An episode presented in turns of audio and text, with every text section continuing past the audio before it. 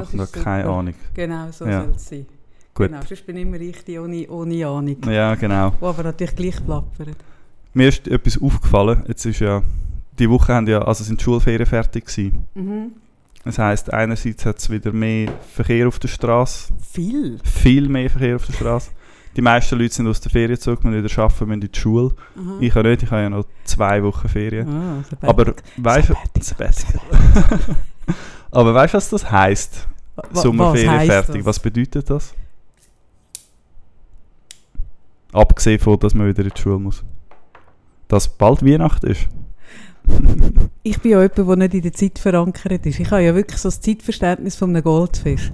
Und darum werde ich immer von beiden Jahreszeiten total aus dem Nichts überrascht. Hm. Also, ja, eben, also Weihnachten kommt jetzt Kommt bald schnell irgendwie in den schon. Detailhändler, steht wahrscheinlich übernächste Woche. Schon in den Läden, meinst du? Ich glaube schon, das geht doch mit einem Schlag auf Schlag. Oder was kommt zuerst noch? Halloween ist noch kurz. Genau. Aber ich glaube schon, also jetzt, kommt jetzt gehen wir schnell auf Weihnachten zu. Ja, sag's dir, also es ich ist liebe, ich liebe ist dass du das sagst. Ja. Danke vielmals, weil ich ja ähm, die kalte Jahreszeit viel lieber als die warm. Wirklich? Nein, umgekehrt. Ah, ich liebe es heiß. Ich Ja. Ich habe es sogar gerne, wenn es so ist. Außer so ein bisschen zum Schlafen. Aber ich finde es recht cool. Ja, ich bin ehrlich gesagt ein bisschen vertatscht. So, ich bin irgendwie Ah, nicht so ganz, Ding ganz fit. da, ich stehe nach, stelle gerade noch schnell den Ventilator. Also Ja. ist mir wirklich zum Schlafen ist mir ein bisschen zu heiß. Aber du hast kein Venti nichts zum Schlafen? Aha, das brauchst. Offene Fenster und einen Ventilator reinstellen, also so ins Fenster, wo die frische Luft nach innen bläst.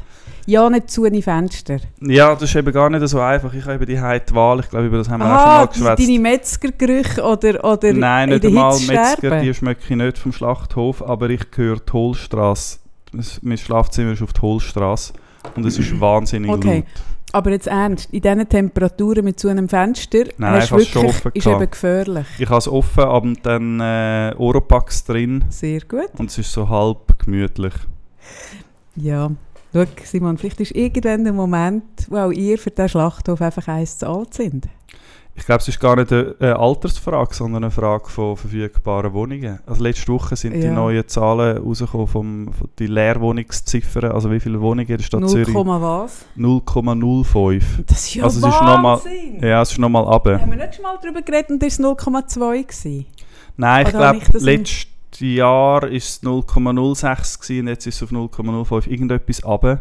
Und das sind noch, ich weiß es nicht genau, man kann es ausrechnen, aber plus minus irgend um die 10 freie Wohnungen. Das ist doch völlig Und Stichtag ist, glaube ich, der 1. Juni.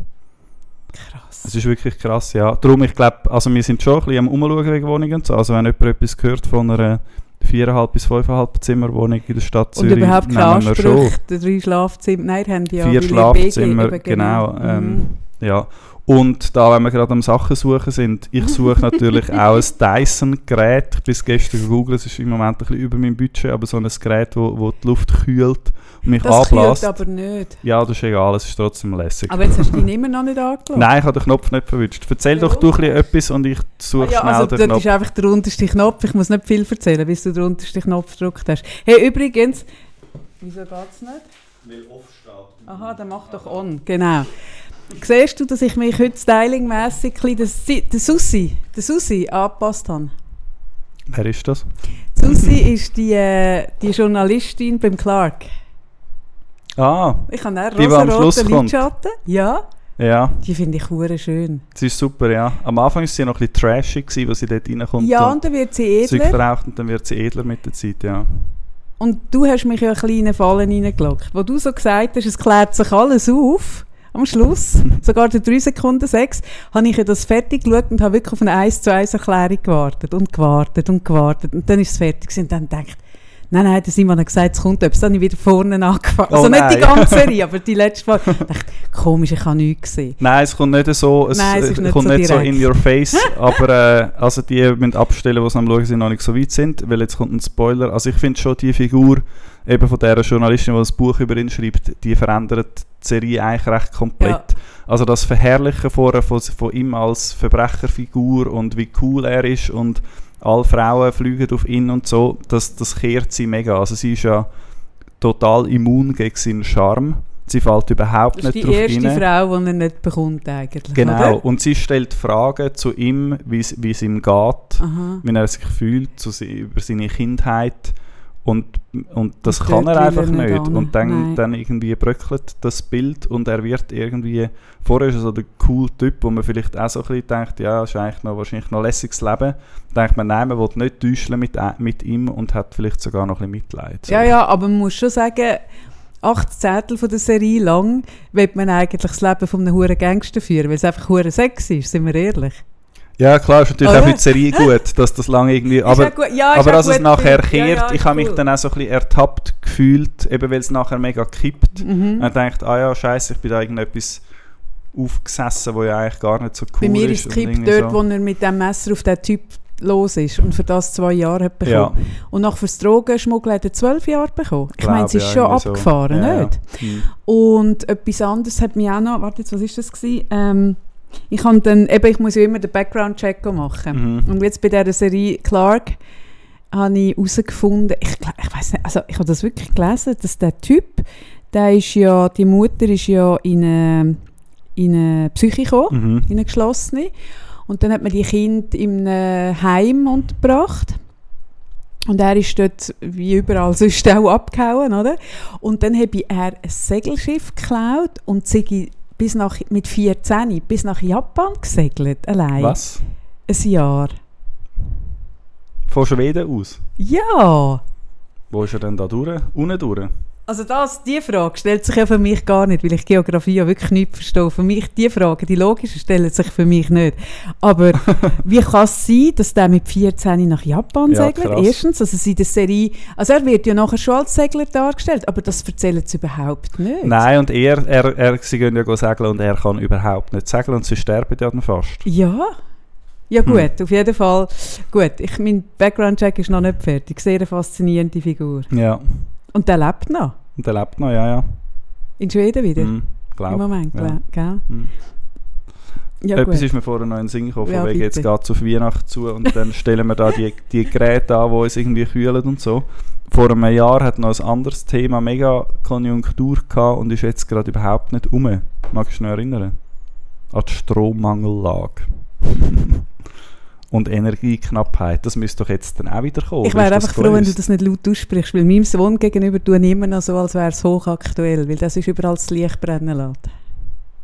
Nein, es ist null Knappheit. Es ist einfach teurer. Ja, der Stadt Zürich ja nicht wirklich, wenn, man nicht, äh, weil der Strom nicht auf dem freien Markt gehandelt wird. Aha, nein, Es- es nur ist Heizpreise, nur Heizung Öl ist rauf, Gas ist rauf natürlich, Genau, Holz nehme ich jetzt mal an auch und so, aber Strom ist nicht so, also es ist trotzdem knapp, knapp gewesen, ich weiß nicht, wie es jetzt ist, aber in Zürich sind die Preise nur sehr, sehr wenig rauf. Was denkst du denn, was ist das letztes Jahr?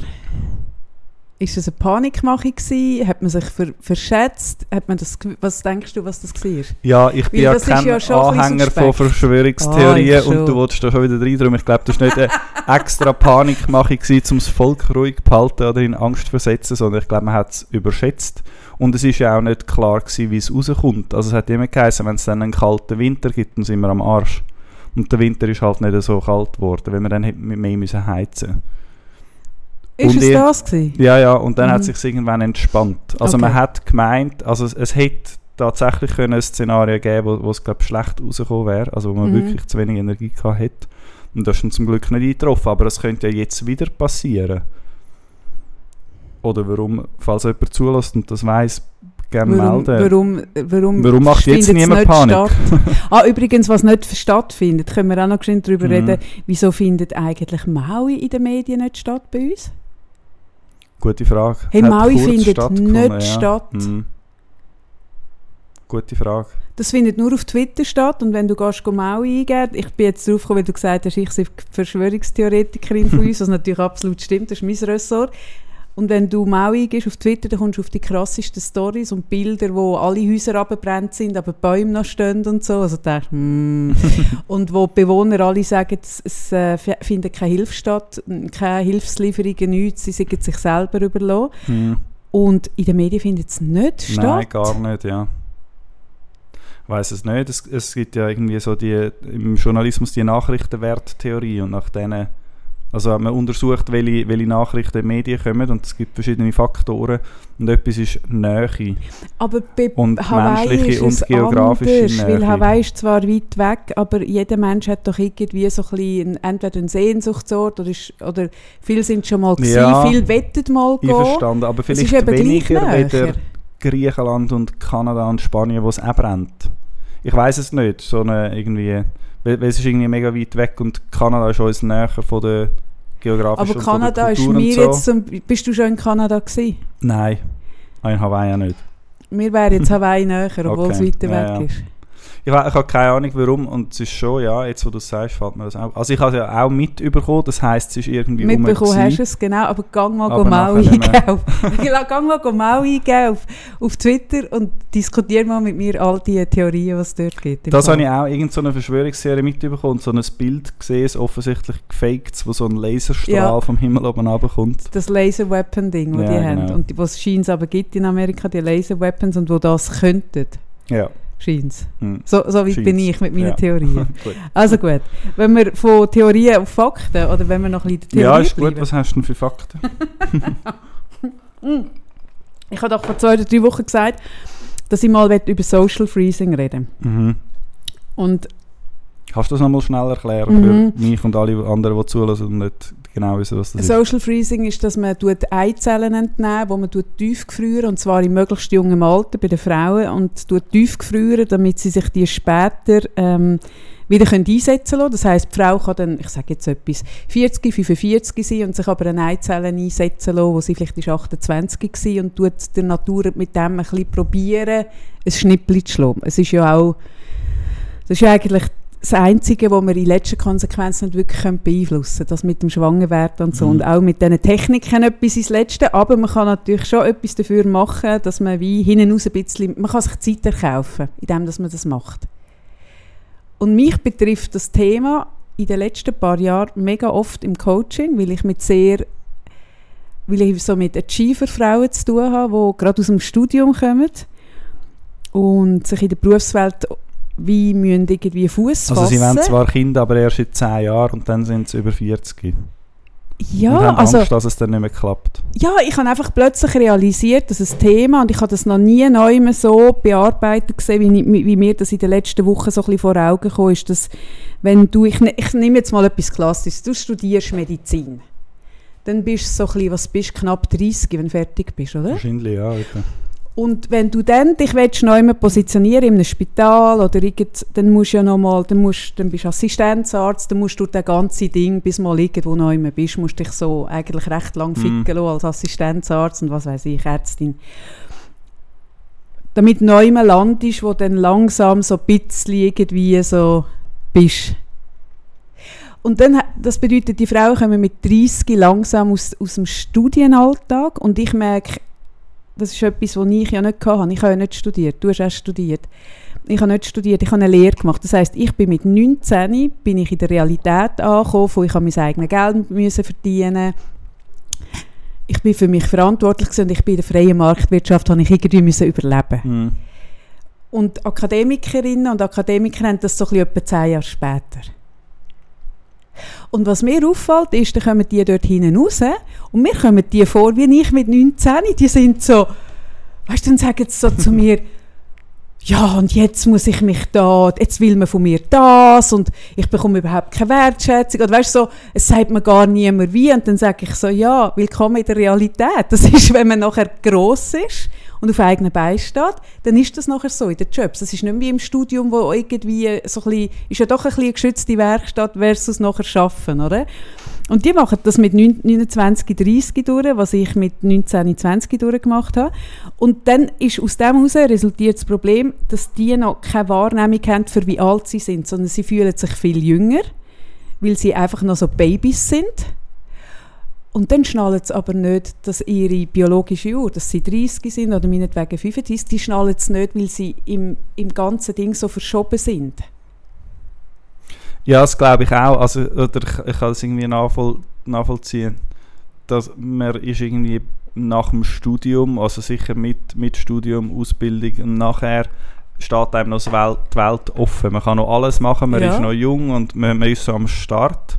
Und plötzlich fühlt es sich dann an wie, oh, jetzt geht es ja eigentlich los und jetzt geht es nicht mehr so lange und ich bin ja eigentlich jetzt schon erwachsen. Und Genau. das, der, das ist nicht so ein graduelles irgendwie Ja, Übergehen, sondern es ist genau. so abrupt Aha, von fertiges Studium zu, oh, da ist echt jetzt? ein Leben. Ja. genau. Hm. Und ich sehe, ich sehe gar nicht wenig Leute, die mit dem Schritt von dem Studienalltag, wo ja doch irgendwo so klare, also irgendwann weiß man so ein bisschen, was Studieren bedeutet, was es, was es von einem verlangt und was man muss machen, Mhm. oder? Und dann kommst du in relativ hohem Alter kommst du in eine Welt, wo du es nicht weißt und wo es auch überall ein bisschen anders kann sein. Und Also relativ hoch im Alter, knapp 30. ja, richtig, genau. Oder, ja. Ja, aber ja. f- im Vergleich Oder zu jemandem, 20 der bis- ja, ja, aus einer Lehre ist- kommt, ja, ist genau. es eben recht alt. Macht, das stimmt, ja, es macht einen, macht einen wesentlichen Unterschied, ja. Und ich habe nicht selten, dass ich dann Leute habe, Männer wie Frauen, aber bei Frauen ist es halt wirklich eins, also eben kommt das, das Thema von dieser biologischen Uhr dazu, dass die bei mir sitzen und sie sind dann so ein bisschen 30 und ich sage dann so, ja, aber können wir mal darüber reden, ob du Kind willst? Und dann schauen die mich an und dann sehe ich auch bei ihren Augen, dass sie sich fühlen, als würde ich sie das fragen mit 15. Also eigentlich so ein bisschen, bist Ja. Pedo, Mann, was willst du von mir? Du mich nicht sexualisieren. Und dann sage ich auch so, ja, ja, schon, aber gell, du weißt, du bist 30. Und dann sehe ich auch so, was im Gesicht passiert, nämlich so, ah Oh, krass, shit, ich bin ja, 30. mhm. Weißt du, so, jetzt geht es erst los, jetzt könnte ich langsam so ein bisschen mir das Plätzchen schaffen und mich etablieren. Oh fuck, ich bin schon 30.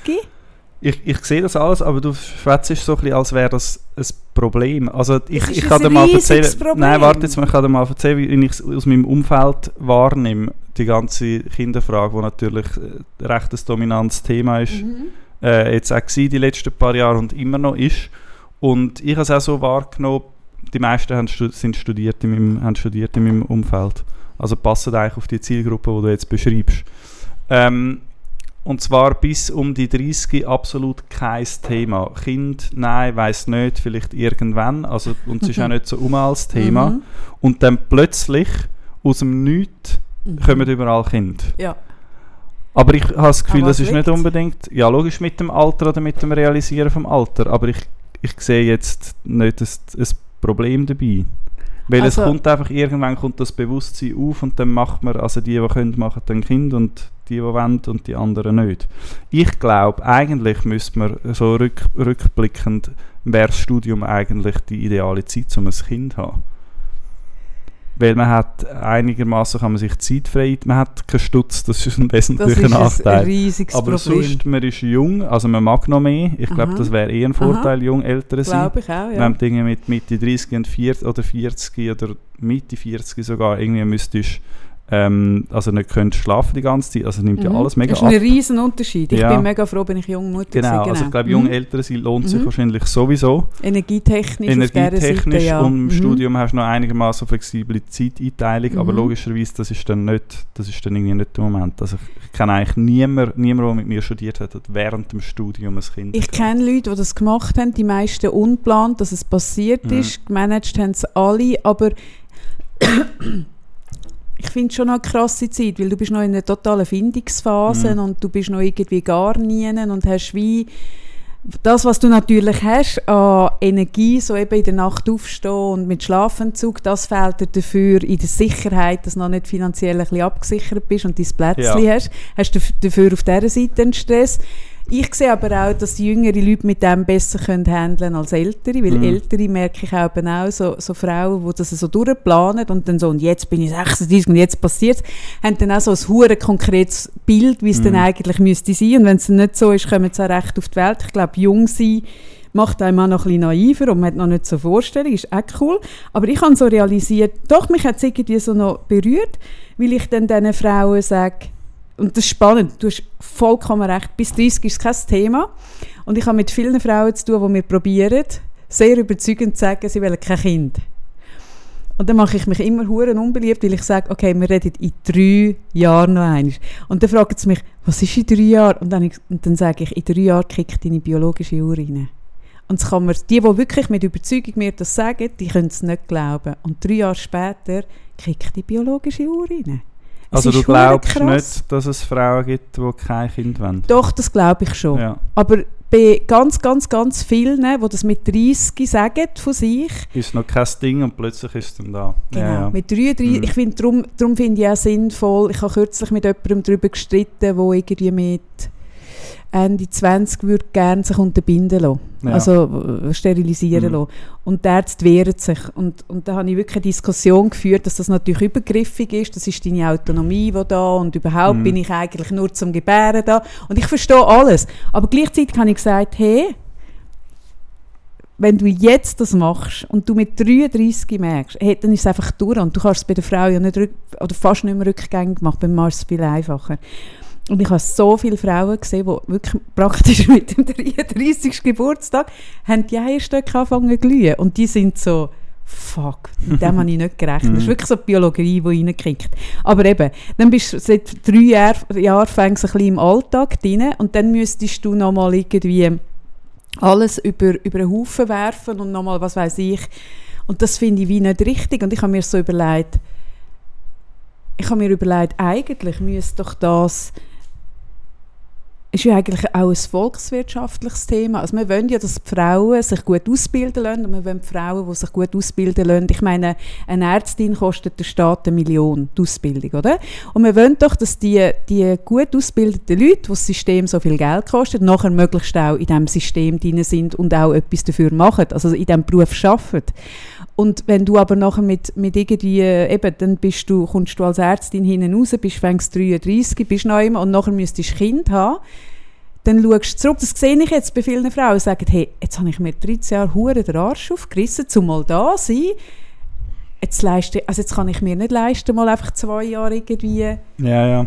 Vielleicht wäre es dort auch irgendwie an der Zeit, dass man äh, sämtliche Berufe vereinbar macht mit, mit Familie. Ja, Also dass, eben nicht, dass es nicht eine Entweder-Oder-Frage muss sein, sondern dass man kann 13 Jahre Medizin studieren, Ausbildungen machen, hochqualifiziert sein und dann ein Kind machen und trotzdem weiterarbeiten. absolut. Das Aber ich glaube cool. eben nicht nur, das ist das, was ich eben jetzt gemeint habe, ich glaube eben nicht nur, dass es nur ein strukturelles Problem ist und von der Infrastruktur, sondern ich glaube auch, das ist das, was ich jetzt eben sehe und den Aspekt habe ich bis jetzt gar nicht so auf dem Schirm gehabt, dass die Frauen wirklich ein bisschen unter, die sind noch nicht reif genug, die schnallen eben wirklich noch nicht, weil sie erst eigentlich praktisch aus der Schule kommen, wenn man es jetzt ein bisschen Mhm. runterbricht. Oder? Das Studium ist immer noch eine Art Aber sie Schule. werden ja dann recht schnell, also ich beobachte nicht, ich habe jetzt nicht das Gefühl, die, die Frauen und auch Männer in meinem Umfeld, die jetzt wo älter geworden sind in den letzten Jahren, die sind bis zum Zeitpunkt, wo, wo, wo Kinder gekommen sind, noch sehr jung und fast schon jugendlich gewesen, aber Mhm. ab dem Moment, wo es dann,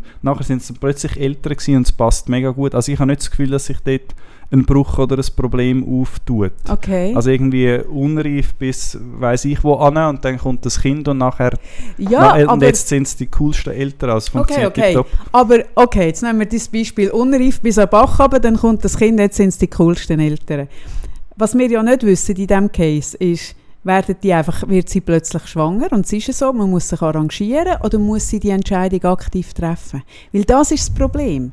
Ich glaube, wenn es passiert, habe ich das Gefühl, dann können 99% der Eltern, können, wir sind, das ist ja die Stärke Ja, von ja. uns Menschen, uns zu arrangieren. Ja.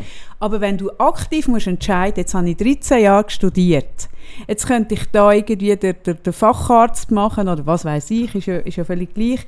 Oder jetzt, oder jetzt äh, fangen wir an, probieren schwanger werden und ich habe noch nicht einmal einen Krippenplatz und dann heisst es, ich muss irgendwie das. Dann machst du es nicht. Ja, es ist, es es ist nicht. zu, ja, ja, es ist irgendwie zu anstrengend. Und dann musst du ja auch noch einen Partner gross. haben. Ja, ja.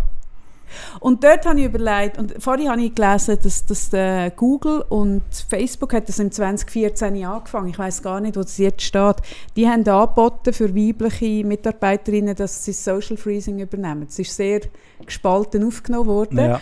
Aber ich habe dann so überlegt, wenn ich, ich sage immer, wenn ich Chefin wäre, wenn ich Chefin wäre von einem, wenn ich Chefin wäre von einem grossen Schweizer Wirtschaftsunternehmen und es ist ja, es ist ja ein grosses Problem, äh, also die Mitarbeiter sind ja jetzt im Moment viel am längeren Hebel und können viel Forderungen stellen. Ich glaube, ich würde das machen. Ich würde Kinderbetreuung und das alles auch, aber ich würde, glaube diesen Frauen Social Freezing zahlen. Mhm. Ich würde glaube noch weitergehen und ich würde das allen Männern und Frauen auf den 18. Geburtstag schenken. Das ist eine Weil was ich, Idee. auch, weil, was ich auch beobachte und ein bisschen, ähm, mitbekomme und höre, ich meine, das sieht man ja, kommt ja in regelmäßigen Abstand auch in der Zeitung, Fruchtbarkeit nimmt massiv ab. Mhm. Ich glaube vor allem von Männern. Ich weiß Mhm. nicht genau, wie es bei Frauen aussieht und ich kenne auch ein paar Geschichten.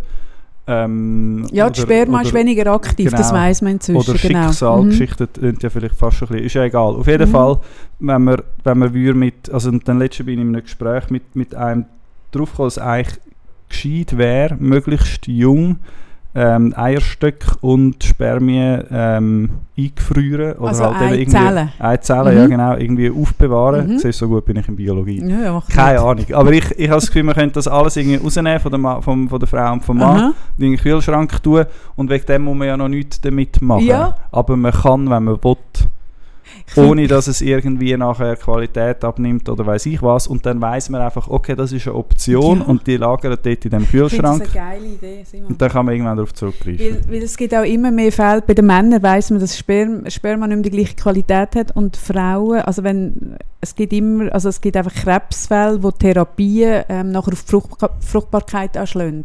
Ja. Und dann bist du zum Beispiel auch froh, wenn du das gemacht hast. Das wird auch in gewissen Krebsformen bei jungen Frauen gemacht, dass man vor Mhm. der Krebstherapie noch geschwind alles probiert rauszunehmen. Mhm.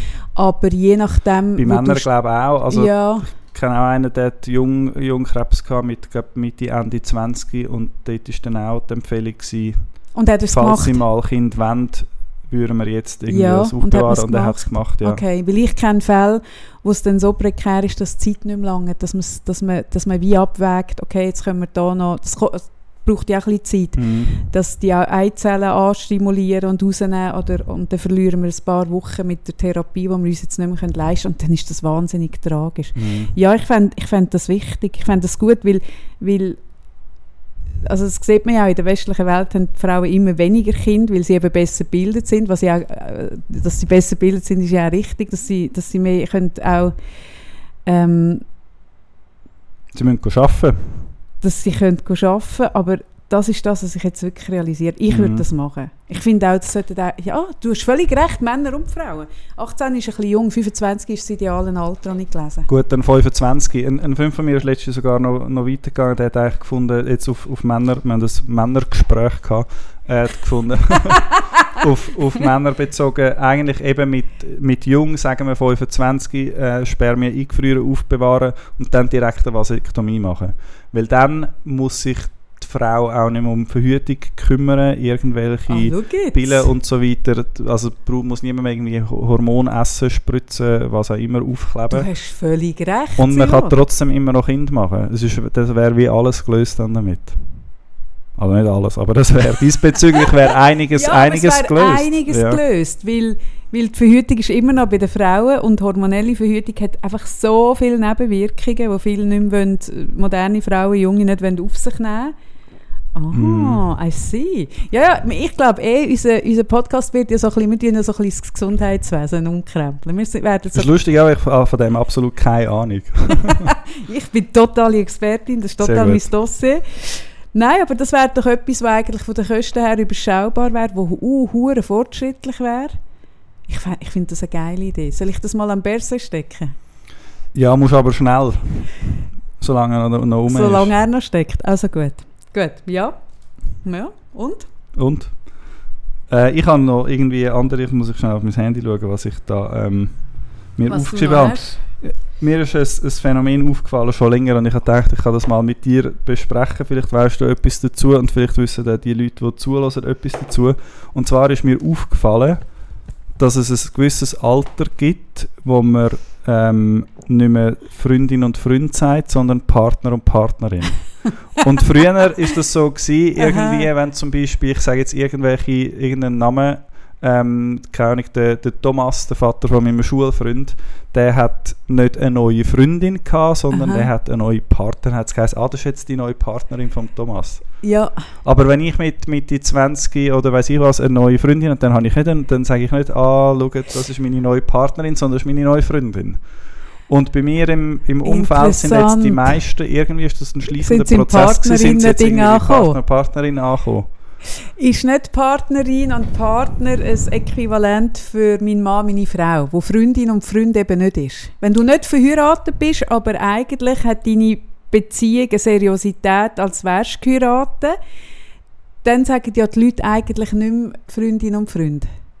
Ist das der Unterschied? Mich dünkt's. Und wenn das von außen einem zugeschrieben wird, das heisst, 25-Jährige traut man einfach keine seriöse Beziehung zu und sagt darum, ah, das ist die Nein, Freundin ich glaube, mit 25 würdest du ein, also die meisten heiraten noch nicht mit 25. Hingegen du bist jetzt, was bist du jetzt, Mitte 30? Was Ja, bist du, Mitte 30? 34, ja. Also das heisst, du könntest jetzt eigentlich, wenn du ein bisschen konservativer wärst oder was weiß ich, könntest, könntest du ja geheiratet sein mit deiner Freundin. ja. Und bist es ja nicht. Und ist, sie- ah, ist sie jetzt eigentlich für dich die Freundin oder Ja, Partnerin? jetzt sag grad, d- d- äh, lustig, dass du gerade sagst, ja, ähm, ich versuche äh, so Begriff darum eigentlich ein bisschen zu vermeiden, aber wenn mich jemand fragt oder wenn ich es wirklich, also eigentlich sonst rede ich immer mit, über sie mit ihrem Vornamen. Ich rede nicht, meine Freundin hat das und das, sondern ich sage, die Dings hat das und das. ja, okay. Und das führt manchmal zu Verwirrungen oder so und hey, wer ist denn das? Und Aha. dann sage ich meistens meine Freundin. Ja, okay. Aber es kommt nicht oft vor, dass ich das benutze und Partnerin... Und Partnerin brauchst du nicht? Nein, irgendwie nicht, nein. Ah, Das interessant. tönt- Ja, ja, habe ich so ja. das Gefühl, das ist so ein bisschen, weiß auch nicht. Es klingt ein bisschen- bisschen schwer. Irgendwie, ja. Aha. Es hat doch eine Zeit lang Lebensabschnittspartner gegeben. Ja, LAP. ja. Das finde ich recht krass, wenn man jemanden so bezeichnet. Ja gut, aber serielle Monogamie gibt das eigentlich vor. Aber ich bin jetzt gerade am Ja. Hirn, ich bin eher so, dass ich ähm, hm, wenn ich mit jemandem wirklich zusammenlebe, dass es könnte auch eheähnlich sein, rede ich eigentlich von meinem Mann. Ob wir geheiratet sind oder Ja. nicht. Das finde ich eben eigentlich noch lässig. Dann ist es mein Mann, vom Ja. Gefühl her so. Mhm. Mein Freund, wann habe ich das letzte Mal meinen Freund gesagt? Ich bin gerade am überlegen. Aber ich beobachte schon, dass heute auch junge Menschen Partnerinnen und Partner sagen. Aber Wirklich? es gibt ja auch so eine, so eine Strömung von sehr konservativen jungen Ja, Menschen ja. und die würden dann glaube glaub, in der Paar das kann ich also schon auch gehört bei so mit 20er Mhm. Bei Erwachsenen oder ein bisschen, ein bisschen also schon ein Weile habe ich's, wenn ich jetzt darüber nachdenke, tönt Freund und Freundin fast so ein bisschen lasziv es irgendwie. tönt ja ein bisschen vulgär Ja, genau. darum würde es eigentlich noch gut zu mir passen vielleicht sollte ich umschwenken Ja. meine, meine, Aber ich finde Mann, also sagen, das ist meine Frau, das ist mein Mann, wenn man nicht geheiratet finde ich das eigentlich auch noch etwas Lässiges so. ich finde das noch Mhm. cool weil das ist irgendwie so ein bisschen das Commitment wo, wo man ja aber so Ja, ja. das ist meine Frau das ist Mhm. mein Mann so das gefällt mir eigentlich am besten Ja. wenn es zutrifft Lebenspartner finde ich ganz schlimm.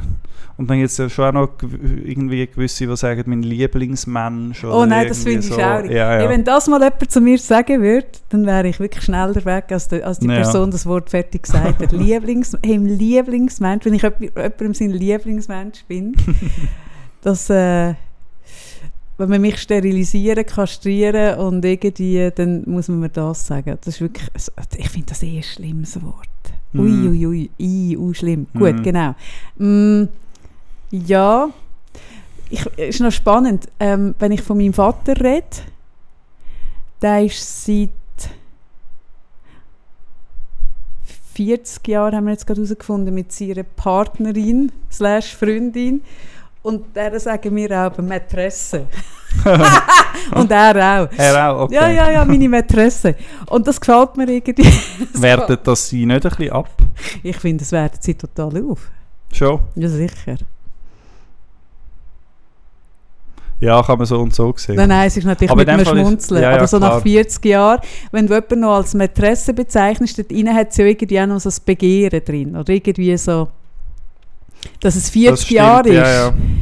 definiert ja schon, dass Ja, es vermutlich. Das etwas ist das längerfristiges wird. So. Mhm.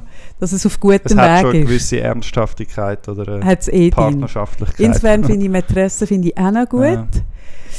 Zwischen sage ich aber auch so ein bisschen, äh, ein Geschleik finde ich auch noch gut.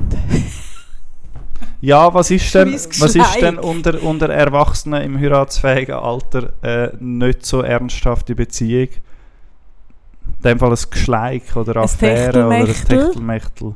Da, da, ich, da frage ich mich auch, wo, was ist der Unterschied zwischen einem Geschleik und der Affäre? Für mich ist eine Affäre, hat irgendwo, aber das stimmt glaube ich gar nicht, drin, dass es irgendwie eigentlich noch ein bisschen mit Betrug zu tun hat, oder? Hat es für mich auch auf den ersten Moment, aber ja, eigentlich stimmt das glaube Stimmt, nicht. glaub nicht. Nein, man kann ja auch als Single-Affäre haben. Also es wäre einfach so ein, ein, eine Sexbeziehung mit was auch immer. Ja. Aber für mich hat die Affäre immer noch so ein etwas so hindurch. Etwas Ja, für mich auch Verbotenes. irgendwie, ja. Hingegen ein Geschleik ist einfach so ein bisschen... Ich finde eben das Geschleik eigentlich noch ein gutes Wort. Mhm. das Geschleik. Man schleicht es so um. Ja, es ist so, so Ja, man hat, also das Geschleik ist so, man ist irgendwie schon an- miteinander verbunden, Mhm. aber so ein bisschen, das finde ich ein gutes Wort. Techtelmechtel gefällt mir schon auch noch. Aber was ist denn, wenn jemand 40-jähriges oder 35 Mhm. oder weiß ich was eben sagt, das ist meine Freundin? Was, was bedeutet denn das? Dann heisst das automatisch was? Ich würde es glaube gar nicht so empfinden. Also, dass es das abwertet, dass er nicht Partnerin oder Frau sagt, Ja. meinst Oder ist es einfach etwas, wo, wo ein, ein erwachsener Habitus mit sich bringt und eigentlich gar nicht aussagt, sondern ab einem gewissen Alter eben ist es dann Partnerin statt Freundin, aber eigentlich ist der gleiche Inhalt. Ja, ja, ich frage mich schon. Ich finde eben Partnerin und Partner hat irgendwo so, hat wirklich für mich auch mehr Schwere und ein bisschen mehr, ähm, ist eins noch verbindlich, obwohl das stimmt nicht. Fest, ah, früher hat man noch entsch- unterschieden zwischen Freundin und feste Freundin, Simon. Stimmt, ja. Es gibt noch Unterkategorien. das ist meine feste Freundin versus das ist meine Freundin. Dann wäre eigentlich in dem Sinn Geschleik, Freundin, feste Freundin, Partnerin. Wann ist feste Freundin abhanden gekommen? Weil das ist doch so ein bisschen, wenn Ja. dann jemand über dich gesagt hat, meine feste, dann hast du gewusst, jetzt aber. Okay. Ja, Habe ich nicht viel, erle habe ich nicht viel erlebt, muss ich sagen. nicht. Nein, Hm. ich bin nicht oft über das Geschleik-Ding ausgekommen. Hm. Also schon auch, aber, aber mehr nicht. So, das feste Freundinnen-Ding habe ich oft nicht erlebt. So. ja, du machst dir über Definitionen Gedanken, Simon. Was soll ich das sagen? Nein, ehrlich gesagt bin ich aus dieser, aus dieser Phase wieder ein bisschen draussen. Ich mache mir nicht gross Gedanken. Ist mir nur letztens aufgefallen. Aber es Oder vielleicht das es ist mir immer mal wieder zu tun mit der eingetragenen Partnerschaft. Das ist ja auch nicht eingetragene Freundschaft, sondern es ist eingetragene Ja. Partnerschaft. Dort Eingetragene Freundschaft wäre aber auch etwas Lässiges. Eigentlich. und gar nicht also sexuelle Freundschaft, sondern... Nein, Freundschaft, Freundschaft. Weißt du was- nicht, was, was das bedeutet? was, was, Was, ist würdest du denn eintragen lassen? Was, ist, was lässt man denn eintragen bei einer eingetragenen Partnerschaft? Ich glaube im Fall, es geht, ich bin jetzt wirklich nicht Expertin, aber natürlich rede ich so als eine. Ich glaube, die, also die Konstitution Ehe ist ja eigentlich auch nur die Absicherung vom Staat. Ja. dass die zwei Menschen füreinander verantwortlich sind und erst am Schluss der Staat, wenn es gar Mhm. nicht mehr anders geht. Und bei, bei all dem eingetragenen Zeug, oder wenn du zusammen ein Kind hast, aber nicht heiratest und dann so äh, äh, äh, Konkubinatsverträge und so Zeug machst, geht es eigentlich nur ums Gleiche. Also das, Ab, das Absichern von «wir sind voneinander verantwortlich und erst dann tritt der Mhm. Staat ein». Und ich nehme an, dass das genau das Gleiche ist. Und so, weißt, so Erbgeschichten und so Sachen, so, dass man einander begünstigt, so Zeug. ja. Könnte man ja Freundschaft auch machen. Ja. Mit wem würdest mit wem würdest du welchen Freundschafts äh, Ja, ich Eintrag schon- machen? Eins, zwei, drei, sagen wir zwei, Mhm. wo das eine Möglichkeit wäre, ja. Ähm, aber Wo du würdest welchen begünstigen? Oder vor allem begünstigt ja, wärst? ich, ich glaube, es. Nein, ich weiß nicht. Es wäre vielleicht im Idealfall ja ein bisschen ausgeglichen. Nein, respektive je ausgeglichen das ist, desto weniger braucht man es. Ich wollte sagen, was willst du mit dem Ja, ja. festnageln? Das ist ja eigentlich etwas, was so, dir ein bisschen Sicherheit geben soll. Mhm. Und ich glaube eben, der Mensch, wie mehr so Sicherheiten das er bekommt, ich glaube, die Unsicherheit tut eigentlich der Beziehung schon auch noch gut. Zu viel Sicherheit kann auf eine Beziehung Mhm. drücken und dann Ich glaube, es gibt, also es gibt schon so Situationen, wo die eingetragene Partnerschaft, Ehe und so weiter tatsächlich auch einen Sinn machen, obwohl es eben alles irgendwie ein bisschen reglementiert und festzurrt und auch kompliziert machen. Aber gerade zum Beispiel, wenn man ähm, ideal, im Idealfall freiwillig ein Familienmodell wählt, wo jemand mehr schafft Mhm. und jemand mehr daheim ist. Also da geht es um die Absicherung, meinst Genau, du? Mhm. dass es dann durchaus kann Sinn machen kann, dass, ähm, also man hört ja immer wieder so Geschichten, wo meistens ist, ist in diesen Geschichten die Frau äh, die geblieben, hat die ganze Hausarbeit Mhm. und Care-Arbeit und Erziehung gemacht und der Mann geht arbeiten und verdient Geld. Und wenn sie nicht verheiratet sind, Mhm. haut der Mann irgendwann ab und die Frau Mhm. hat weder Pensionskasse Mhm. noch AHV noch, noch gar nichts. Mhm. ähm, und ist dann total am Arsch. Und in dem Moment würde es natürlich Sinn machen, wenn man, wenn man verheiratet gewesen wäre. Und das kann man auch um, umgekehrt denken, also dass, Mhm. dass die Frau geht geschafft und der Mann ist daheim. Aber Ja, sobald es ein finanzielles Gefälle gibt in einer Beziehung oder eben Ja, jemand mehr Care-Arbeit und so weiter übernimmt, dann macht das Sinn. Aber es könnte man eben auch Ich finde, das sollte man auch können.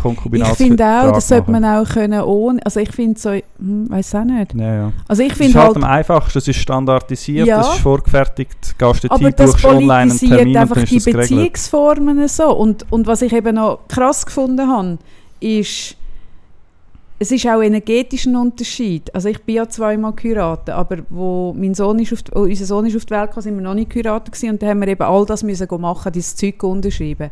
Und ich also energetisch habe ich es ungeil gefunden, weil du dann, der Unterschied ist der, wenn du heiratest, ist ja immer Best Case. Du gehst ja davon aus, du machst ja das, weil du das Gefühl hast, und jetzt bleiben wir mindestens bis am Ende von unseren Tagen zusammen. Habe ich zwar nie das Gefühl gehabt, aber, aber viele Das ist die Idee so, ja? Oder, ja, genau. Oder, ja. Also es geht vom besten von Mhm. allen Fällen aus, wo in über 50 Prozent aber logischerweise nicht eintreten, aber es ist so ein Positivity Bias, vom, wir schaffen das. Und beim, beim anderen Weg, wo du das über, über die Konkubinatsverträge oder andere Verträge machst, gehst du energetisch immer vom Worst Case aus. Also da tust du alles regeln, was passiert, eben wenn ihr euch trennt und das und das. Es geht eigentlich immer vom Trennungsfall aus. Und das hat mich hure mögen. Das habe ich hure traurig gefunden. Du hast so ein, ich, ich weiss noch den Moment, das war dort in der Nähe von der Post, die jetzt besetzt ist, in, in Wipkingen, vis-à-vis, in diesem Gebäude dort. Und ich vergesse das nie mehr. Und ich meine, es ist 19 Jahre her. So das, das frisch geborene Bübli im Kinderwagen und ich so voller Zuversicht. Und dann gehst du dort an.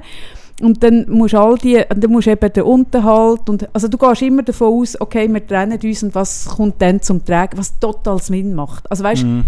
wenn Man man, muss das regeln, wenn man es gut hat. Ja. Das muss man, Ja, finde ja. ich eben nicht. Ich finde das eh mega sinnvoll. Mhm. Wenn man, ich finde, alles musst regeln, wenn du es noch gut hast, weil, weil sobald es nicht mehr gut hast, ist es schwierig. Aber was es energetisch mit einem macht, dass du eben nicht kannst nur so in, in, in die Zuversicht gehen, sondern eigentlich schon Trennung planst, habe ich nicht geil gefunden. Nein, das verstehe ich, ja. Ich kenne das nicht mit dem, mit dem äh, auf einer so persönlichen, ganz persönlichen Ebene, sondern wo wir die Firma gegründet haben vor, weiß gar nicht, sieben Jahren, glaube ich, etwa, haben wir auch, also wir waren, glaube ich, um die zehn Leute gewesen, die zusammen die Firma gegründet haben und haben dann das mit einem Anwalt zusammen gemacht und der hat uns ein 17-seitiges Dokument ähm, vorgelegt oder empfohlen, dass wir das unterschreiben, also einen Vertrag Mhm. untereinander, der Mhm. nicht obligatorisch ist. Was ist das die Gründung von Zürich? Oder Ja, was? genau. Mhm. Und der Vertrag nennt sich äh, Aktionärsbindungsvertrag, Ja, ein genau. ABV. Genau, das Mhm. haben gewisse äh, Firmen nicht und das kommt dann auch mit ganz schlecht. Also ich kann ganz schlecht rauskommen und dort drin sind eben auch jede eventuelle Streitigkeiten sind geregelt. Und wir haben dort irgendwie alle Freude gehabt, sind Aha. aufgeregt gewesen, haben zusammen das Ding wollen, irgendwie starten und zum Fliegen bringen. Und dann haben wir uns müssen durch so ein 17-seitiges Dokument Genau. durchwühlen, was alles kann schief laufen. Und er hat dann immer wieder betont, der Anwalt, das geht darum, wir, wir, jetzt haben wir es gut zusammen Mhm. und wir wollen, dass wir möglichst irgendwie, dass, wenn ein Streit auftaucht, dass nicht alles dann kaputt geht Ja, und es mit in den genau. Abgrund gerissen wird. Und darum unterschreiben wir jetzt das. Und jetzt Aha. ist es so, aber ja, ja, es ist ein bisschen eine Ablenkung Ja. von der, eigentlich freut man sich und dann muss man sich mit allen möglichen Streits Ja, du musst dich befassen. einfach mit dem Worst Case auseinandersetzen, Ja, genau. äh, wo du dir in diesem romantischen Moment nicht kannst nicht, vorstellen bei dir war, aber bei uns hat sich das mega ausgezahlt, dass wir das gemacht haben. Ah, das zahlt sich das, immer das aus, wenn man es macht. Ja. Also ich finde eh, alles, was du kannst klären in einem unaufgeregten Moment, wo, wo noch nicht irgendwie zu viel Glas verschlagen ist, macht mega Sinn. Mhm. Und ich bin zwar, auf der einen Seite bin ich ja recht pragmatisch, auf der anderen Seite habe ich auch sehr romantische Adern, wo dann zwischen so ein bisschen das Herz blüht, wenn man so Zeug macht. Aber unter dem Strich ist es einfach schlau. Aber ich habe im Fall mal mit einem Paar nicht zusammengelebt, die haben im gleichen Haus mit mir gelebt. Oh mein Gott. Es kommt mir jetzt gerade in Sinn, da bin ich Anfang 20 gewesen. Die haben zwei Stöcke unter mir gewohnt. Und das sind beide Studenten. Jetzt muss ich überlegen, die sind so ein bisschen, ich bin dort gewesen, ein, zwei, 21. Und die sind so ein Mitte, Ende 20 gewesen und sind so ein Paar gewesen, die von Anfang an von Partnerschaft geredet haben. Hure Grüne sind es gewesen. Hey, und die haben ohne Seich, die haben eine Liste gehabt, ich meine, es hat mich, glaube seither nicht mehr viel so schockiert. Die haben eine Liste gehabt, wo jeder fucking Kaffeelöffel ist aufgeführt war, wem das was gehört. Und dann habe ich gesagt, Oh, wow, ja. Echt jetzt? Warum? Und dann haben sie gesagt, wir haben das alles geklärt, dass es dann keine Ärger gibt, wenn wir auseinandergehen. Und ich habe die Liste gesehen, das ist, also ich meine, die haben wirklich jede, hey, wirklich, wenn alles, was drinnen steht, wirklich jede Wäschklammer, haben die aufgeführt. Und ich einfach so gedacht, wow. Und wie ist es ausgegangen oder wie ist es weitergegangen, weißt du das? ich bin nachher irgendwann ausgezogen und Hm. die sind immer noch, ich könnte mir auch vorstellen, dass die noch zusammen sind. Schon möglich, ja. Aber ich habe es so unsexy gefunden. Ja, Ich finde es maximal Spiel oder so, unsexy. aber es ist irgendwie komisch. Also die Absicht ist ja eigentlich lässig, oder? Dass man nicht... Ja, schon. Dass man dann nicht in einen Konflikt verfällt, dass nicht nachher eben irgend so eine Wäschklammer mega aufgeladen wird. Und es geht eigentlich überhaupt nicht um die. ja, aber das kannst du eh nicht und so. verhindern, sorry. Also, dass dann irgendetwas stellvertreten wird für deine verletzten Gefühle. Selbst wenn die Wäscheklammer zuteilt ist und angeschrieben ist, Ja, ja. du wirst etwas finden, was kannst du darüber entladen Das findest du Mhm. ja dann immer. aber es hat mich wirklich also gedacht, okay. Ja, das ist eine gute Frage. Ich wüsste, hm, sie hat, glaube ich, Bettina geheißen. Hm. Ja, ja, gleich, genau. Vielleicht hören sie ja zu und können, können es melden. ich bin nicht so ein Fan von, also ganz persönlich, ich finde nicht, wenn das andere machen, ist das ein Problem oder so. Ähm, ich bin nicht so ein Fan von gemeinsamen Besitzsachen in einer Beziehung. Also ich Ah, und meine. Freundin, Schrägstrich. Partnerin oder feste Freundin, wie auch immer, wir besitzen, glaube ich, drei Sachen gemeinsam. Ist es Nein, zu es ist intim Beispiel- zu fragen, was das für Nein, drei es Sachen ist sind? ein, äh, ein Reisestromadapter. Zum Beispiel. Ernst? Okay. und das aha. andere ist äh, UE Boombox. Okay, aha. Ähm, und das dritte weiß im Fall nicht mehr. Das kann ich vielleicht nachreichen. Hey, vielleicht sind es ja nur zwei. Spannend. Wirklich? Wieso? Jetzt musst du mir erzählen, wieso. Also nicht wieso die drei, sondern wieso nicht. Ich weiß, ich wollte nicht zu fest irgendwie so zusammen so symbiotisch verschmelzen, dass man Mhm. so eins wird und Mhm. nachher und dann zusammen auch alles besitzt. Ich habe sehr Mhm. gern viel Nähe, ich bin aber auch sehr gern eigenständig und ich weiß auch nicht, ich kann ich habe eher nicht so viele Sachen. Ich bin, ich bin, also jemand hat mich letztes Mal als als Less ähm, is more bezeichnet. Nein, ja, als Minimalist bezeichnet, wo, wo kein grosses Tamtam daraus macht. Ich glaube, so weit würde ich nicht gehen. Also ich, ich habe schon mehr Sachen als ein Minimalist. Mhm. Aber ich habe wirklich nicht viele Sachen und ich habe ein sehr reizarmes Zimmer, wie meine äh, eine Mitbewohnerin mir gesagt. Ähm, also ich habe einfach nicht, ich habe nicht so, ein, ich habe glaube ein anderes Verhältnis zu, Mm, zu, zu Zeug. zu Zeug wie andere Leute und wenn man dann anfängt gegen Ah, wenn das natürlich sehr anders ist in der Beziehung, dann Es ist verstehe nicht ich mega das. anders, aber es ist ein bisschen anders und man hat ja auch irgendwie einen unterschiedlichen Umgang mit Sachen. Mhm. Auch wenn's, äh, ja, irgendwie, Ja, ja, ich ja. muss nicht Sachen gemeinsam besitzen. Bei einem Haus oder so wäre es nochmal etwas anderes. Dort würde ich es unbedingt wollen, gemeinsam besitzen, im Sinne von einer Genossenschaft oder so. Wo man dann das zusammen hat und, Und würdest du dann auch gemeinsam so. Möbel kaufen in diesem Haus? Oder auch wieder Äh, nicht nicht? für, ich glaube nicht für, also hm, Das sicher nicht für, eine. Gemeinschafts-, für einen Gemeinschaftsraum natürlich schon. Nein, aber, Aber jetzt, wenn du jetzt mit deiner Partnerin würdest ein Haus zusammen kaufen, zum Beispiel, ihr das zweite, Ja, würd, also das, würdet ihr dann Möbel das würden wir eben nicht machen. Aha, das würdet ihr gar Nein. nie machen. Unser Traum ist, also ich habe mir ja Anfang Folge einen Dyson gewünscht. Was habe ich mir Mhm. noch gewünscht? Haben wir noch mal etwas gewünscht, weiß ich nicht mehr. Und jetzt wünsche ich mir noch ein Haus und zwar sind wir... Eine Wohnung, hast du gewünscht? Ah ja, genau, eine eine Wohnung und stimmt, jetzt eine noch ein. Haus. Ich finde es eine Also- mega unbescheidene Folge von dir. Am. Anfang eine Wohnung mir. Mieten und jetzt bin ich weiter. Wir sind, das, wir sind auch ein Grüppli von Leuten. Das Grüppli ist fast wieder ein bisschen eingeschlafen, weil er recht desillusioniert. Ähm, wo seit Jahren sind wir eigentlich so ein bisschen am Umschauen nach einem Mehrfamilienhaus in der Stadt Zürich, wo man Mhm. könnte übernehmen zu einem vernünftigen Preis, nicht Mhm. überrissenen Preis und dann könnte eine Genossenschaft daraus machen. Das wäre eigentlich mein Ziel. Also, dass, dass ich und meine feste Freundin uns in ein Einfamilienhäuschen zurückziehen und zusammen ein Haus kaufen, das, wird nicht passieren. Okay. Nein. Mhm. Hm. Aber ich glaube so. äh, Ja, nein. Lieber allein statt, also Sachen allein besitzen statt zusammen irgendwie. Es gibt nur Theater. Was ist denn... Ja, ja, aber es ist auch interessant. Also du machst jetzt das oder ihr macht das zum Theater verhindern. Nicht einmal aktiv, sondern einfach, es ist, ich weiß auch nicht, ist, Ja, man könnte ja sagen, wir wohnen zusammen, aber jeder hat seine eigenen Möbel oder was weiß ich. Und wenn wir uns trennen, müssen wir nicht diskutieren, sondern es ist klar. Aber ich finde, wie, wenn ja du zusammen wohnst mhm. und zusammen eine Wohnung einrichtest, ich habe das eben noch nie gemacht, ich finde es eben mega interessant. Ich, ich, äh, ich finde das eh ein spannendes Thema. Ich habe noch nie mit einem Partner zusammen ein teures Möbel gekauft. ah, ich auch nicht, ja. Und das ist etwas, was mir bewusst worden ist, als ich mich von meinem ersten Mann getrennt habe, dass in der Wohnung kein einziges Stück steht, wo wir uns zusammen angeschafft haben. Wir haben auch nicht wirklich teure Möbel gehabt, was ich auch überhaupt kein Problem finde. Wir sind eher so, ein bisschen, dass man aus, aus irgendeinem Container irgendein ein, ein Industriemöbel rausgefischt hat. Und, also das Teil war cool, gewesen, Mhm. aber es hat kein einziges teures Möbel drin gehabt. Und ich habe mir gekauft vor, während Corona meinte ich, oder vor Corona, ein neues Sofa, das relativ teuer war. Und ich habe mir ähm, vor 15 Jahren zwei Eames-Chairs gekauft. Also so Loungers.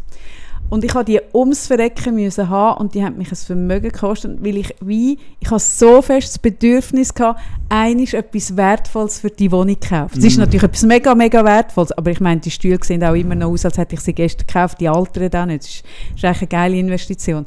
Aber ich habe so gemerkt, das ist wirklich ein Kauf gewesen, wo ich aus dem, das haben wir nie gemacht. Und eigentlich habe, habe ich das ein bisschen, das hat mir ein bisschen weh gemacht, dass Das hat nie etwas gemacht zusammen-. Ja, Ja, im Nachhinein, wo ich gemerkt habe, es gibt kein einziges Teil, also außer dem Kind, wo, man, wo man darüber diskutiert, wie teilen wir es auf.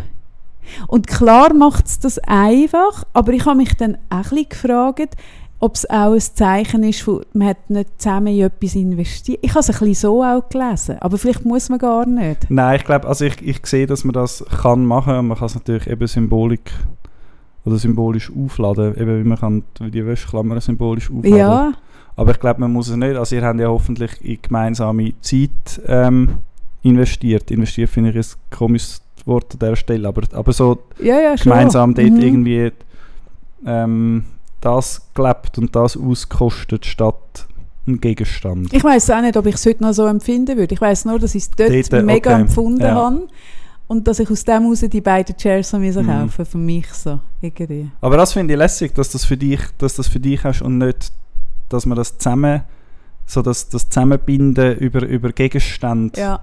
Das äh, entspricht mir jetzt gar nicht. Aber was ich schon gemerkt habe, jetzt zum Beispiel bei dem Sofa, ich, ich finde das wirklich noch ein spezielles Thema. Ich bin jemand, ich habe meine Sachen mega fest Sorge. Also ich habe Turnschuhe 100 Jahre, ich habe Kleider 100 Jahre. Ich bin jemand, ich habe zwar, also letztes Mal ist wirklich nicht meins, ich habe wirklich viel Zeug, aber ich habe zu all meinen Sachen mega Sorge. Und mir tut es zum Beispiel mega weh, wenn jemand, darum wasche ich auch meine Wäsche separat. Also ich, ich will auch nicht, dass jemand meine Wäsche wäscht, weil, weil wenn dann etwas eingeht, das ist für mich auch schlimm. Mhm. Zu dem habe ich nachher eine lustige Geschichte. Von etwas, wo eingeht, Ja. gut. Und ich habe aber so gemerkt, ähm, was ich eben ein bisschen schade finde, ist, oder ich habe das so empfunden, ich habe dann das Sofa gekauft und das Coole ist, ich muss dann auch nicht diskutieren, sondern ich kaufe dann einfach das, was ich will. Ich glaube, am Schluss mache ich es auch noch ein bisschen wegen dem. Und ich habe aber dann vom Sorge irgendwo nie 100% das Gefühl gehabt, dass sich der andere Mensch auch mit dem Sofa identifiziert. Ja. Verstehst du, was ich meine? Ja, ja. Ist etwas hure komisch und blöd. Also du schaffst dir an, du hast irgendwie, weil du lässig findest, so, Mhm. du findest es mega cool und dann der organisierst andere wäre auch du mit das. dem alten Sofa noch 100 Jahre Genau. und du glücklich dem gewesen. und ich- mega, ja. mega irgendwie hebst dem Sorge, dass es noch 100 Jahre hebt und die andere Person hat halt einfach nicht die Verbindung dazu und ist darum dann ein bisschen nachlässiger. Ja, eigentlich gar nicht wirklich im Äußeren. äh, Das wäre jetzt wirklich nicht fair. Nicht, Ja. nicht einmal im Äußeren nachlässiger. Aber so, ich glaube, wenn du dir etwas so gekauft hast, und für mich ist das eine grosse Investition, wo ich, ich kaufe nicht jedes Jahr ein grosses Sofa, dann ha- ist das etwas, wo, wo, wo ich auch so ein Bewusstsein dafür habe. Ja, ja, das verstehe ich, ja. Und das, das habe ich auch und das auch bei durchaus billigeren oder günstigeren Ja, ich Sachen. habe es auch bei günstigen Ja, das Sachen, habe ich genau. so eine aus, von letztes Jahr aus Sizilien, so eine sehr schöne, herzige, kleine, ähm, hellblaue Kaffeemaschine ähm, so eine Espressomaschine Mhm. äh, heimgenommen und der gebe ich mega Sorge und die ist nicht, nicht wirklich teuer gewesen. und ich bin, ich bin eigentlich der Einzige, der sie benutzt, die aber ich wäre auch sonst der, der sich würde logischerweise Ja. darum kümmern weil ich habe sie irgendwie gesehen in Sizilien auf so einem riesigen Plakat und habe mich in die verliebt, habe die Mhm. unbedingt müssen haben Mhm. und dann irgendwie ähm, ist sie jetzt da und so und logisch, ich habe eine andere Beziehung dazu als andere, obwohl Aha. sie nicht vom Wert her easy Nein, nein, ich glaube, es hat so. auch nicht wirklich mit dem Es ist mehr ein realen emotionaler- Wert zu tun, sondern Wert, ja, ja. ein sentimentaler Aber Wert. natürlich, also ich glaube schon, je teurer das es ist, desto eher, also desto mehr schaut man noch drauf. Ich meine, an meinem Telefon da hat es eine Hülle rundherum und Aha. vorne drauf ein Panzerglas und Aha. so. Und es ist eigentlich absurd, dass man ein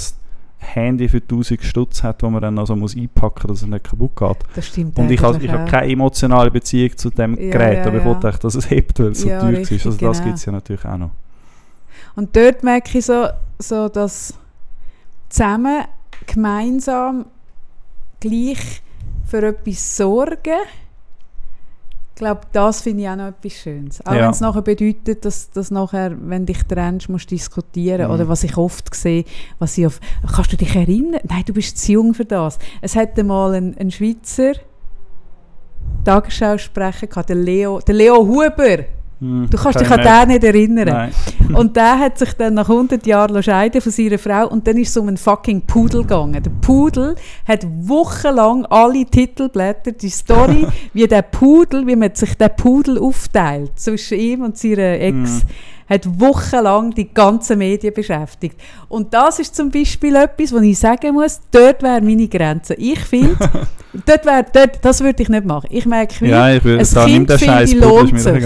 Ja. bei einem Kind lohnt es sich nachher diskutieren. Aber ich würde zum Beispiel mit keinem Mensch wollen ein Tier kaufen, weil dort würde es mich nicht... Ich sehe auch ein Konstrukt von Ex-Beziehungen, wo sich um einen fucking Pudel oder etwas Ähnliches dreht, wo ich merke, oh wie ihr.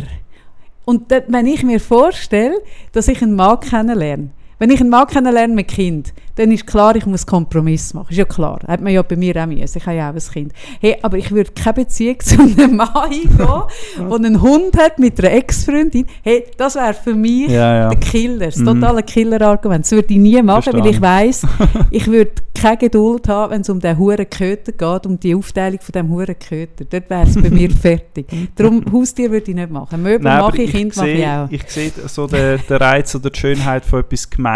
Ich Etwas glaube, ich, teilen, ich habe das nicht mit, mit Gegenständen, sondern also ich, ich, eben, aber ich, ich verurteile das überhaupt nicht, das ist auch mein persönliches Ding, aber es kann ein Kind sein, aber es können auch irgendwelche andere Sachen sein, aber dass man etwas Gemeinsames Das hat, Projekt finde ich auch schön. Projekt gemeinsam hat, irgendwie so etwas, das, das glaube ich schon auch ist etwas, etwas Lässiges und Mhm. kann wahrscheinlich auch der Partnerschaft, der Mhm. Beziehung Mhm. äh, extrem gut tun. Mhm. Soll ich jetzt noch die eingegangene. Wäschanekdote erzählen zum das, Schluss? was ist das für ein Liebli, das du anhast?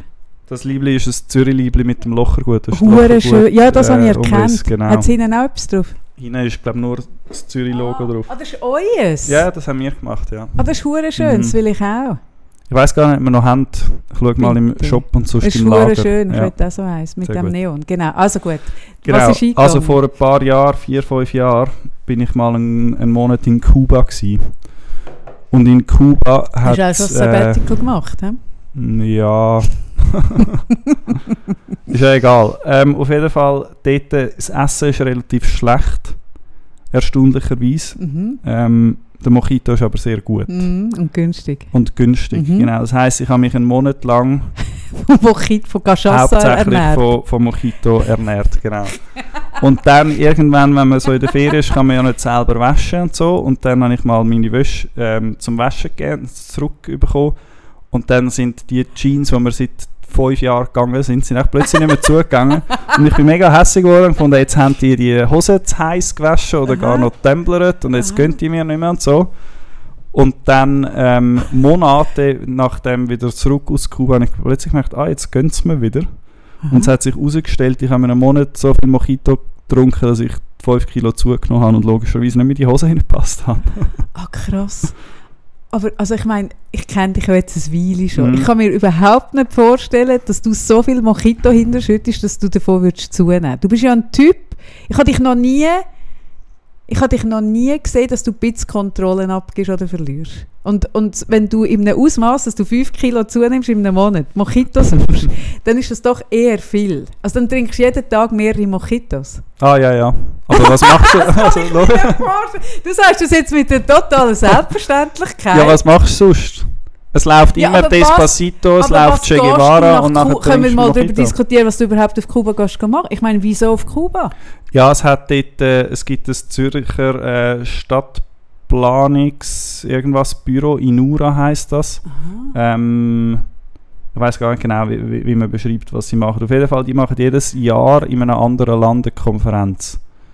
Ja, ja, das Und braucht das ja Jahr keinen ist- Grund. Das es Jahr ist ist Zürich gewesen. Okay. und, und dann, ähm, und da bin ich auch über äh, meine Freundin, Schrägstrich Partnerin, Schrägstrich feste Freundin, wo in dem, wo de, wo in dem Bereich Schrägstrich schafft. Mätresse, Genau. Schrägstrich, genau. wo in diesem Bereich schafft, sie hat die, die gekannt und dann gefunden, ah, dort könnte man hin. Mhm. Weil sonst gerade Kuba ist ja irgendwie eh, also man Das hat einen extrem ja. westlichen Blick Ja. drauf, man weiß nicht so recht, wie es denn dort wirklich ist und so. Aha. Ohne Spanisch wahrscheinlich mega schwierig zum reinkommen und ein bisschen etwas erfahren über Land und Leute und, Mhm. und so und politisches System. Und dann hat sich das mega angeboten, die ersten paar Tage in Havanna und Umgebung mit diesen mit, mit Locals und mit, dem, mit, eben mit dieser Konferenz ein bisschen ankommen und etwas zu erfahren. Mhm. Und dann sind wir dort hier und nachher noch ein bisschen rumgereist und es ist schon... Ähm, Aber es muss, Mega faszinierend, Es, es muss ja sein wie ein, wie ein, es muss vermutlich sein wie eine Zeitreise, oder? Man kommt in neu völlig Neues an. Ja. Es ist, So ganz, habe es ist wirklich ganz Ich kann anders. nicht vorstellen. Ja, und einige Vorurteile, so, wo man von da aus mitnimmt, das Bild, das man da von Kuba hat, stimmen nicht. Und man kommt Welche dann so stimmen bisschen- nicht und welche irgendwie, es ist alles es ist nicht so schlimm, wie man irgendwie von da aus meint. Und also zum Beispiel haben sie gratis Gesundheit und Mhm, gratis genau, das weiss ich was, ja. genau. Ähm, was wir ja da nicht haben. Also sie Mhm. haben dort aber dafür haben sie keine Medis, weil es halt einfach ein äh, Ja, Sachen nicht, importieren. aber das ist eben nicht ihr Fehler, oder? Also sie werden dort ja dann, sie sind mit, mit Embargos ähm, beleidigt. Also man ist immer wieder Ja, mega ja, so herausgefordert, sein, sein Bild, das man von Kuba hat, dann zu hinterfragen und das ist äh, nicht ganz, also ja, es ist recht, recht spannend. Nicht ganz einfach. Eben das Essen ist scheiße, Mojito ist super und, es lohnt sich aber, zum mal gehen. Und aber Hotels und so, also du hast so ein paar so Luxushotels, so 5-Sterne-Bunker und dann hast du aber daneben nicht so wahnsinnig viel, vermutlich. Doch, es Wie hat viel so? Gaza, irgendwas heisst es. Ähm, Also das so sind eigentlich Bed and Breakfasts. Breakfasts, genau. Und in der Regel, also damals, ich weiß nicht, wie es jetzt ist, das ist jetzt ein paar Jahre her, ähm, hat man nur Internet gehabt, gewissen öffentlichen Plätzen. Ja. Und dann müssen am, keine Ahnung, am Dienstag zwischen 3 und 4 hast du Internetkarten kaufen, dann bist du dort schon mal angestanden, hast müssen zu einem anderen Platz gehen, dich einloggen ja, und so. das heisst, eigentlich hat man kein Internet. Und bei uns ist es dann jeweils so gelaufen, dass wir in so einer, in so einer Unterkunft sind und dann gesagt haben, ja, heute wollen wir dort. Aha. Und dann haben sie dort natürlich jemanden gekannt und dann dort angerufen und gesagt, ja, die kommen. Und dann haben sie so natürlich auch ein Provisionssystem dann aufgebaut. Okay, Aber das hat wunderbar funktioniert. aha. Ja. Absurd, hä? Mhm. Mit so, also das, das kann man sich gar nicht vorstellen, was es bedeutet. Ich bin ja mal mit zwölf äh, sechs Wochen in der DDR gewesen, und ich kann mich wahnsinnig gut erinnern an das Anstehen für Sachen, Mhm. wo für uns völlig, völlig, äh, also äh, ich, ich erinnere mich noch, wir sind angestanden, es hat dann so Lebensmittelmarken gegeben und so, und wir sind angestanden bei einer Metzgerei und es war eine riesige Schlange. Gewesen. Und wir sind angestanden, wir sind, wir sind ja illegal dort gewesen. Also meine Mutter ist, wir sind eingereist mit einem Transitvisa und wir haben das Auto in einem Waldstück, das ist eine völlig absurde Geschichte, in einem Waldstück versteckt und sind beim nächsten Haus geläutet und haben gesagt, guten Tag, wir sind die Familie aus der Schweiz, wir möchten die DDR kennenlernen. Ah, was? Hey, wirklich so. Und völlig, ey, wenn ich heute darüber nachdenke, es ist eigentlich eben nicht so lustig. Mhm. Aber auf jeden Fall haben wir das gemacht.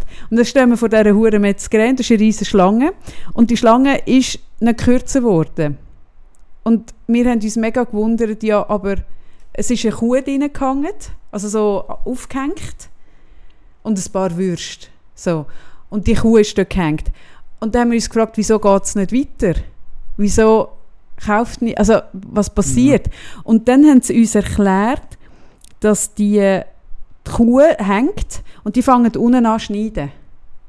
Und wenn du ein Stück willst, aus der Mitte oder irgendwo, dann musst du warten, bis die Kuh aufgeschnitten ist bis in der Mitte. Also das heisst, du stehst unter Umständen sechs Stunden in einer hohen Schlange, bis irgendjemand kommt, der die, ich sage jetzt, weniger guten Teile kauft.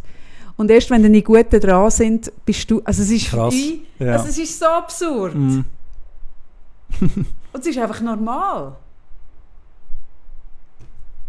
Und ich weiß noch, es ist ja wirklich lang her, aber ich weiß noch, wie wir nach sechs Wochen sind wir zurück in die Schweiz gefahren und dann sind wir, ich weiß nicht, Coop oder Migro, sind wir posten und wie ich vor, der, vor dem Regal gestanden bin, und das ist ja im Verhältnis zu heute überhaupt nicht groß, aber, aber schon damals habe ich gefunden, so viele verschiedene Konfitüre. Weil in der DDR hast du dann Jetzt genau eins einzige Ja. gehabt. Du hast nichts können Ja. aussuchen Und dann hast du irgendwie so zwölf verschiedene Konfitüre. Und ich bin so dort gestanden und habe gesagt, oh wow, so viele Konfitüre.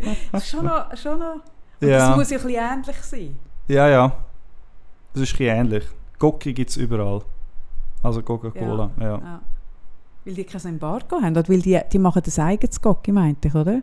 Die haben eine eigene Abfüll. Nein, die haben schon, aha, das weiß ich nicht, aber es ist auch, also die Marke ist Coca-Cola, es ist die westliche Marke für den, Drink Cuba Libre. Ah, stimmt. Ah, natürlich. Ja, die Hey, ja, vielleicht sind müssen wir wieder mal schauen. Ich glaube, es hat sich auch einiges da in den letzten Jahren. Ähm, und es ist schon, also es ist, es ist schon ein Besuch wert. Also gut, mache ich aber trotzdem nicht. Gut, Danke für den Tipp. sehr gerne. danke fürs Gespräch, danke fürs Zuhören. Tschüss miteinander. In, in einen Epilog hineingehen. Wir sind im Epilog. Genau, weil ihr müsst noch etwas machen, quasi als Self-Care für euch selber. Sehr schön. Und zwar ein Billett kau- kaufen für unseren Live-Podcast am 19. September im Kaufleut. Es hat noch ein paar wenige Plätze. Ähm, Kaffee sucht für mich ein Outfit raus. Wer will sehen, wie ich mich dort zum Aff mache? Ich finde, du könntest Ähm, dich eigentlich auf der Bühne umziehen. Ich finde, wir geben alles. Immer die Anspielungen und Zeug. Also kauft euch einfach ein Billett. Wir sehen uns dort. Tschüss. Ach, Gott. Ja, da musst du durch. Ja.